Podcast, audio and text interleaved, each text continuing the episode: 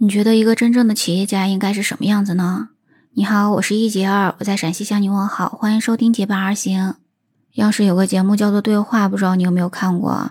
在一月十四号的时候，这个对话节目他就邀请到了福耀集团董事长曹德旺。曹德旺这个人，不知道你有没有听说过哈？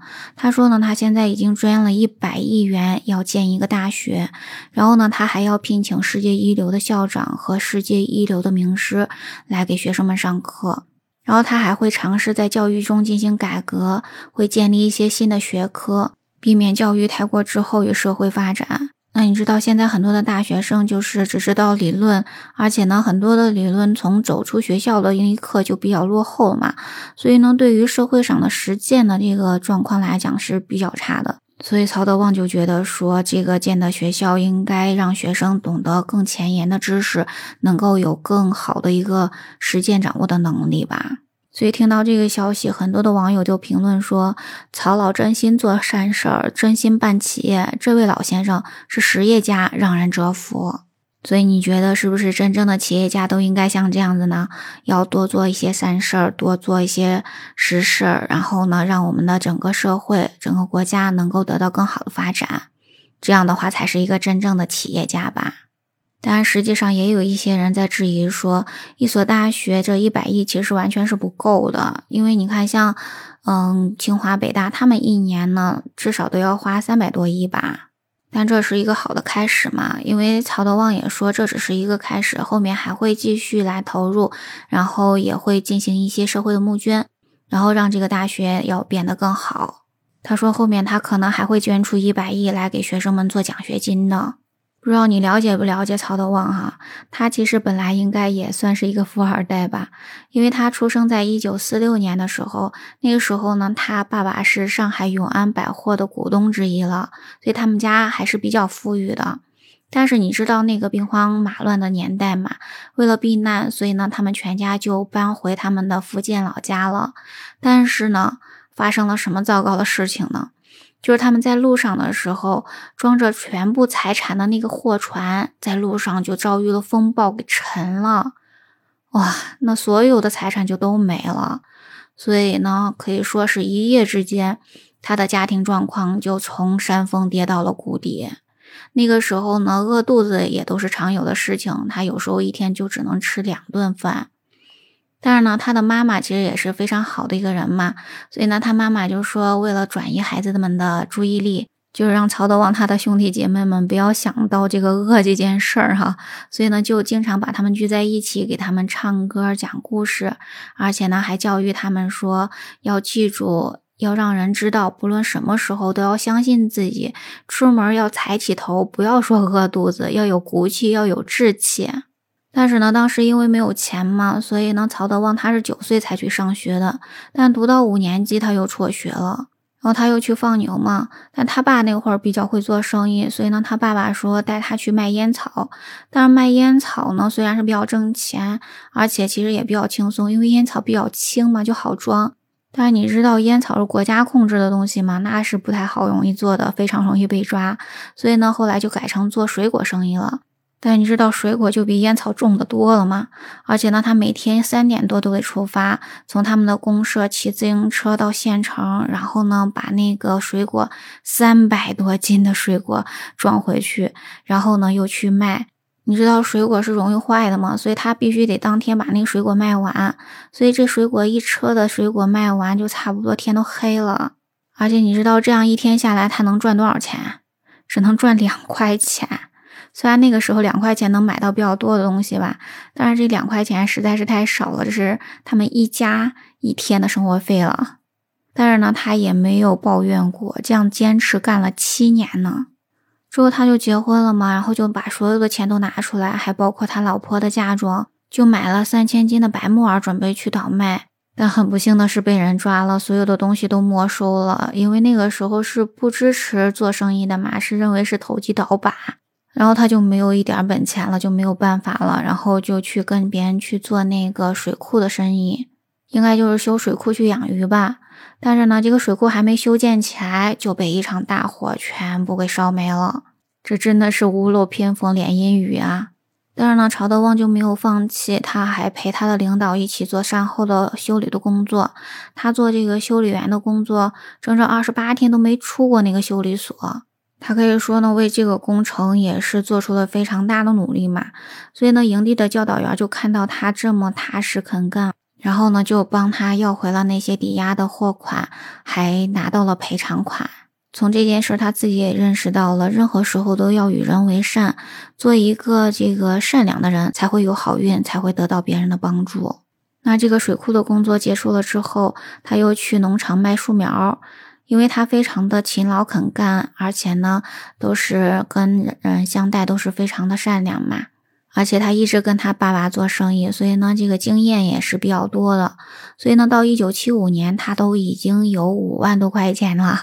那个时候，你想想看，一个地方有一个万元户都要披红戴花了，他可是有五万多块钱呀。那个时候真的是可以说是一个巨资了哈。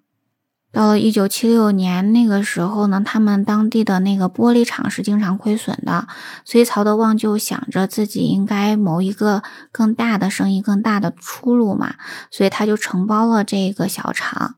那他一接手就是大刀阔斧的进行改革了。那怎么改革的呢？就是他为了提高积极性，就把固定工资改成那种绩效工资。那员工的工资就从原来的十八块钱翻了几番，就是那些干得特别好的人，经常能够拿到一百块呢。这样的话，大家干劲就很足嘛。所以他不到半年就完成了全年的目标。然后之后呢，他又把那种承包制改成了政府合资制。有了政府作为这个依靠，所以呢，啊，可以说呢，军心更稳了，大家的干劲儿更强了。所以呢，跟政府合资的第一年，光是水表玻璃就赚了二十多万呢。后来，在一九八四年，他去武夷山玩的时候，就给他的妈妈买了一根拐杖嘛。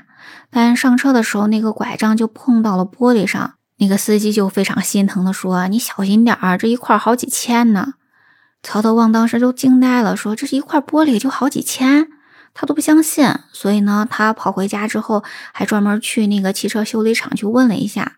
这是不问不知道，一问吓一跳啊！他真的是震惊了。一平米的玻璃成本就几块钱，再加工一下也就几十块钱吧。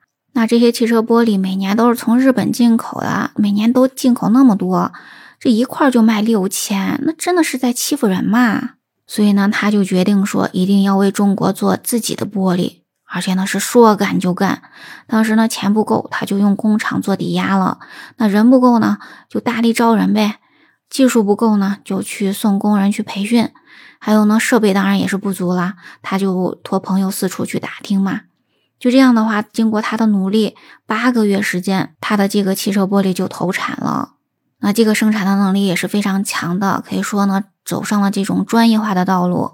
经过了几年的发展，到了九三年，福耀玻璃就成功上市了。可以说一夜之间，曹德旺就成了亿万富翁了。但到了这里，他并没有满足，他是想的说，一定要让中国汽车玻璃要走向世界的。所以呢，到九五年，他又开始开拓海外的市场。因为它的福耀玻璃都是比较便宜的嘛，所以呢，可以说占领了美国大量的市场，但是却被美国一些居心不良的人举报说福耀集团在美国搞那种低价倾销，而且呢，他还受到了警告和处罚，但是他并没有屈服，因为他觉得这并不是玻璃的问题，而是呢中国人的这个问题嘛。所以他觉得道理在这边，不应该妥协，应该站起来为中国发声。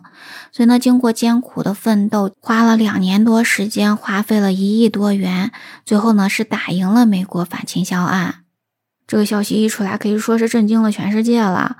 因为福耀玻璃它是第一家敢状告美国商务部的中国企业，而且呢，这个告状还赢了。然后呢，就有一个美国的导演，还把他在美国办厂的经历拍了一个纪录片，叫《美国工厂》。这个纪录片拍了四年半呢，就是讲了，呃，曹德旺在美国办工厂的种种的这种不容易吧，还有呢，他带去的成绩。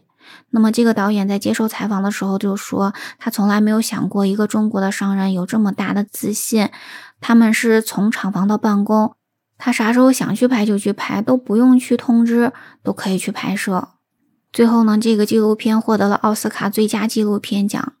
导演在领奖的时候还用中文说：“感谢曹德旺。”那对曹德旺来说，到美国办厂赚多少钱其实不是最重要的，重要的是让美国人改变对中国人对中国的看法。